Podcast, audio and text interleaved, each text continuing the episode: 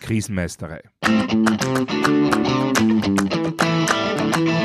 Der Podcast für kompetentes und souveränes Krisenmanagement.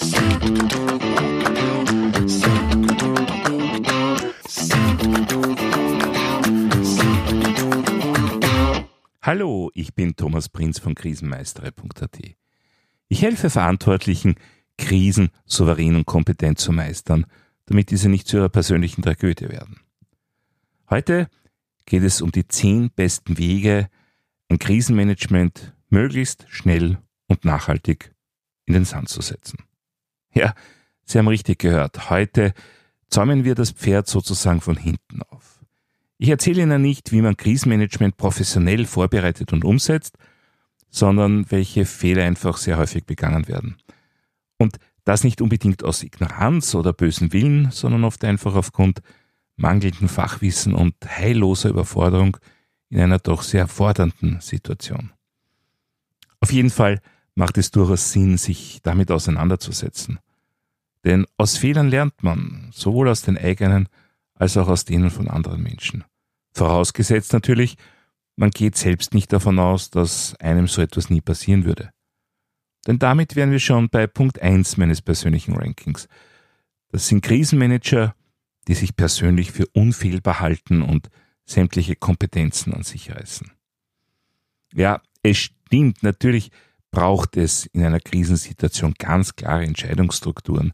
Und selbstverständlich muss es einen Krisenmanager, eine Krisenmanagerin geben, der oder die letztverantwortlich die Entscheidungen trifft und auch persönlich verantwortet. Nicht umsonst spricht man in Einsatzorganisationen vom sogenannten Highlander-Prinzip. Es kann immer nur eine für die Gesamtführung verantwortliche Person geben. Und auch auf den nachgeordneten Ebenen muss es einfach immer klare Verantwortungen geben. So etwas wie eine Matrix-Organisation funktioniert im Notfall oder in einer akuten Krise einfach nicht. Damit ist aber nicht gemeint, dass eine verantwortliche Führungskraft die Entscheidungen ohne jegliche Berücksichtigung kompetenter Inputs zu treffen hat. Nicht umsonst wird, wo immer möglich, die Installation von Krisenstäben empfohlen. Diese Stäbe bestehen nicht aus 20 bis 30 verschiedenen Krisenmanagern, die alle ein bisschen selbstverantwortlich vor sich hinarbeiten. Zumindest sollten sie das nicht.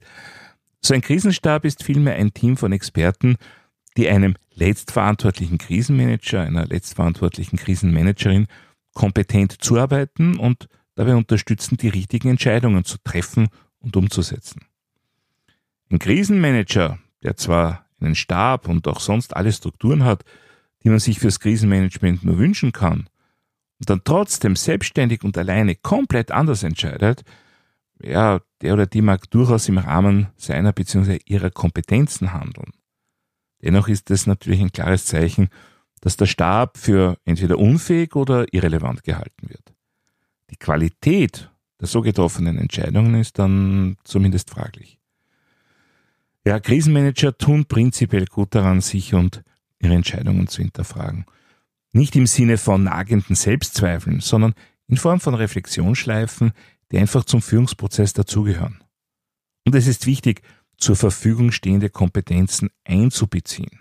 Sprich, wertvolle Werkzeuge wie einen Krisenstab auch zu nutzen und nicht einfach links liegen zu lassen. Damit kommen wir zum Punkt falsche Führung, meinem nächsten Negativfavoriten. Und hier gibt es durchaus mehrere Ausprägungen. Da wäre natürlich zunächst einmal die Besetzung von wichtigen Positionen mit Personen, die nicht die ausreichende Kompetenz mitbringen. Also entweder nicht geschult oder nicht erfahren genug sind.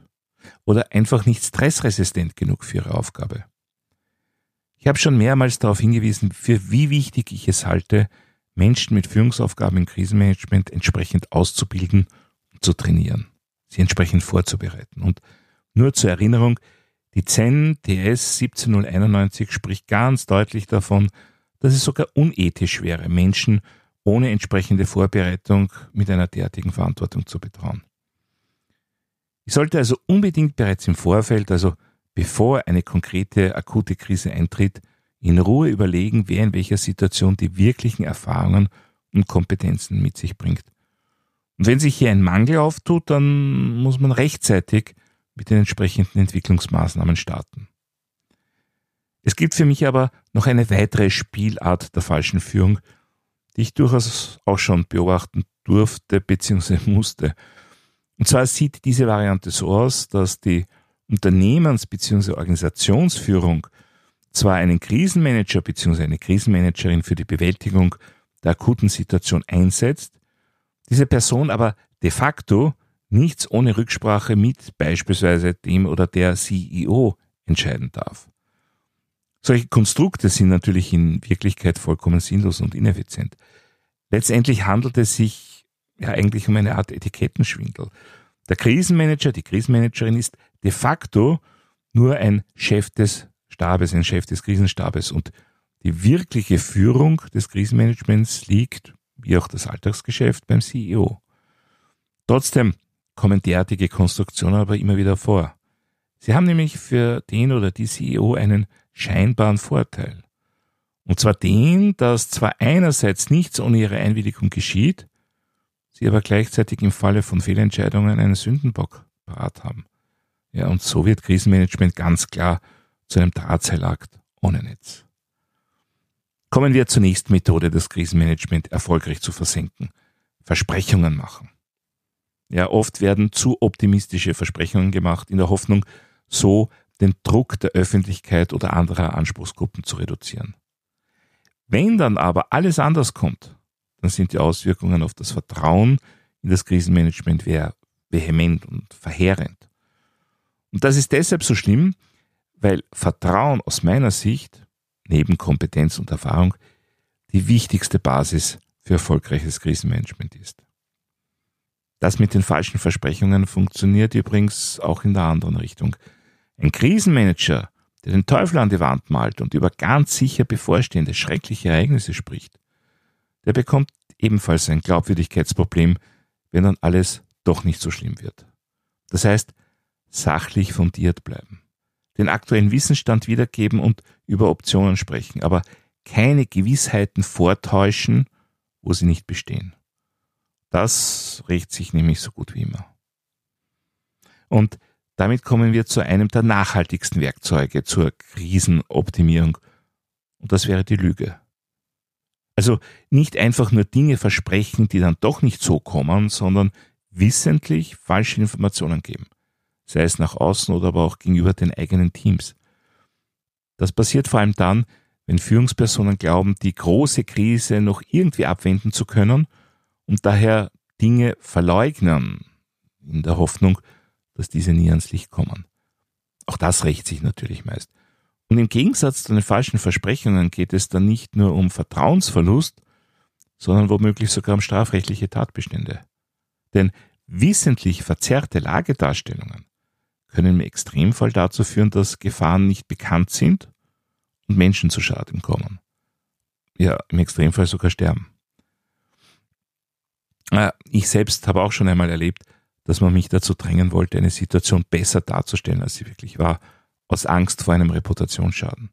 Nur das ist eine rote Linie, die man besser nicht überschreitet. Denn die Auswirkungen können wirklich fatal sein und sind meist zum Zeitpunkt der falschen Darstellung noch gar nicht voll absehbar. Ja, meine fünfte Empfehlung zur maximalen Eskalation einer Krise lautet, ignorieren Sie jegliche Emotionen. Natürlich wünscht man sich ein Krisenmanagement, das faktenbasiert, kompetent entscheidet und sich nicht von Emotionen leiten lässt. Das will ich auch gar nicht in Abrede stellen. Mir geht es vielmehr darum, dass ein Krisenmanagement nur dann erfolgreich ist, wenn es akzeptiert, dass eine Krise bei betroffenen Menschen Emotionen auslöst. Und das nicht so knapp. Und diese Emotionen können von Sorge über Wut bis hin zu Zorn und Existenzangst reichen. Diese Emotionen müssen unbedingt in das Lagebild und in die Lagebeurteilung des Krisenmanagements einfließen. Ansonsten droht ein massiver Konflikt, der selbst womöglich eine noch größere Krise auslösen kann als das gegenwärtige Geschehen. Klingt logisch? Nun, ich habe schon erlebt, dass ein Krisenmanagement die Emotionen der Betroffenen einfach mit dem Kommentar quittiert hat, das ist die beste Option, das müssen die verstehen und akzeptieren. Das ist eine Frissvogel- oder Stirbmentalität, die durchaus immer wieder zu beobachten ist. Das Problem ist nur, so kommt es vielleicht wirklich zu einer vorübergehenden Akzeptanz von notwendigen Maßnahmen der Krisenreaktion. Weil es wird nicht lange dauern, dann werden die vielleicht zunächst unterdrückten Emotionen noch stärker zurückkommen und das Krisenmanagement sich mit Sicherheit enorm belasten. Wie man das vermeidet? Indem man die emotionale Situation bzw. Entwicklung bei allen Entscheidungen mit berücksichtigt. Der Umgang mit Emotionen gehört zur Arbeit mit der Lage genauso wie zur Bewertung von Entscheidungsoptionen. Emotionen außer Acht zu lassen, weil ja nur Sachargumente relevant sind, das ist ein schwerer Fehler. Beim Krisenmanagement geht es immer um Menschen. Und diese haben Emotionen. Punkt. Zu verlangen, dass diese ignoriert werden, das wird nie funktionieren. Zumindest nicht auf Dauer. Und damit weiter zu meinem nächsten Punkt. Das wären die zu zögerlichen Entscheidungen. Wir wissen, akutes Krisenmanagement heißt immer unter Zeitdruck und Informationsmangel zu entscheiden. Und daher ist es nur zu verständlich, dass viele Verantwortliche gerne länger zuwarten würden, bis mehr Informationen verfügbar sind, bis die Lage noch klarer ist. Aber ist das sinnvoll? Nicht unbedingt, denn es kann sehr leicht sein, dass ein zu zögerliches Handeln fatale Auswirkungen haben kann. Zum Beispiel, wenn dadurch eine Evakuierung zu spät angeordnet wird und Menschen so zu Schaden kommen.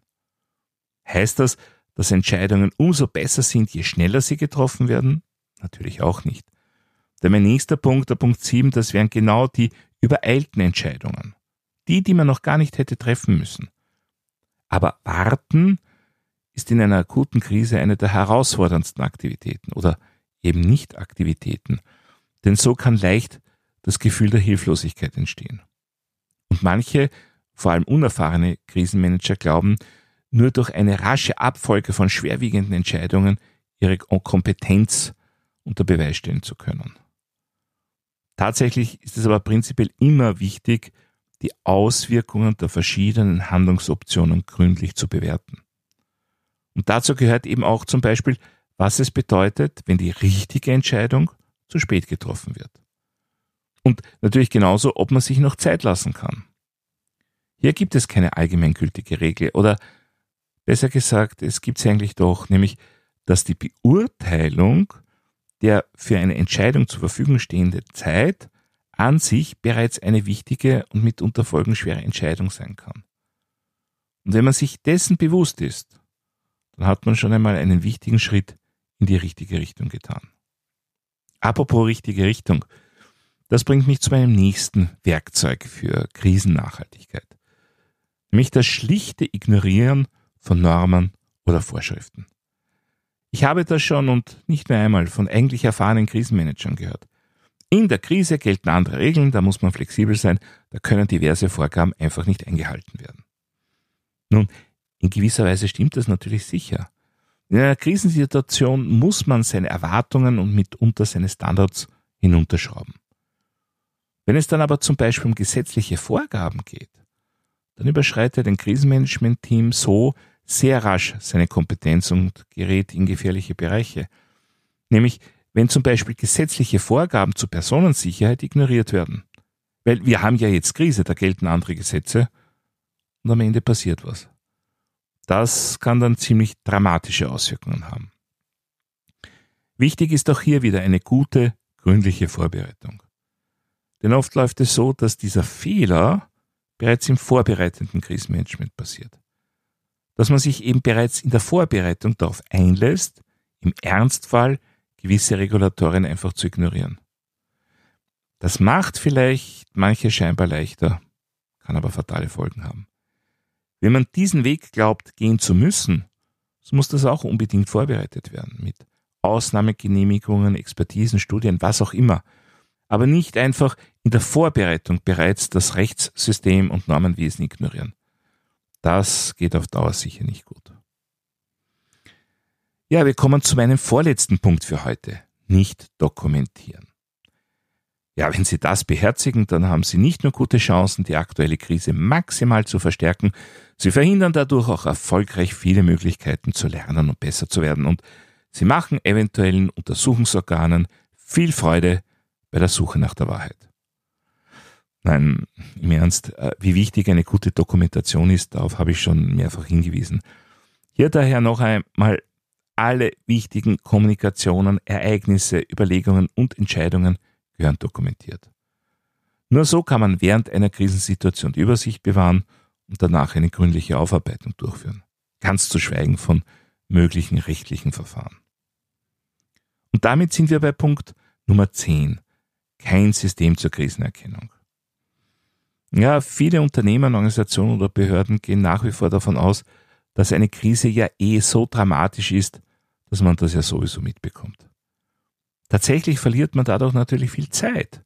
Es ist wichtig, so rasch wie möglich zu erkennen, dass eine krisenhafte Situation droht, um mit der Krisenreaktion beginnen zu können. Das führt natürlich dann letztendlich zu mehr Alarmen als ein reines Warten auf die große Eskalation. Aber es ermöglicht Reaktionen zu einem viel früheren Zeitpunkt und damit eine echte Chance der Schadensminimierung. Daher braucht es sowohl sinnvolle Werkzeuge der Früherkennung als auch der Information respektive Alarmierung aller relevanter Personen bzw. Entscheidungsträger und Entscheidungsträgerinnen. Abwarten, bis es die Spatzen vom Dach pfeifen, das ist natürlich auch eine Strategie, aber sicher keine gute. Soweit für heute zum Thema die zehn besten Wege, eine Krise zu maximieren. Man könnte diese Liste sicher noch weiter fortsetzen und vielleicht mache ich das auch noch einmal. Wenn Sie etwas nachlesen wollen, dann finden Sie wie immer Shownotes und weitere wertvolle Infos auf meiner Website krisenmeistere.at. Dort können Sie auch meinen Newsletter abonnieren bzw. mein E-Book runterladen. Außerdem können Sie sich für eines meiner Webinare anmelden. Wenn Sie besondere Wünsche oder Anregungen zum Podcast haben, dann würde ich mich sehr über eine E-Mail freuen. Die E-Mail-Adresse ist podcast.krisenmeisterei.at. Das war's für heute. Ich bin Thomas Prinz von krisenmeisterei.at. Vielen Dank fürs Zuhören und auf Wiedermeistern bei der nächsten Folge.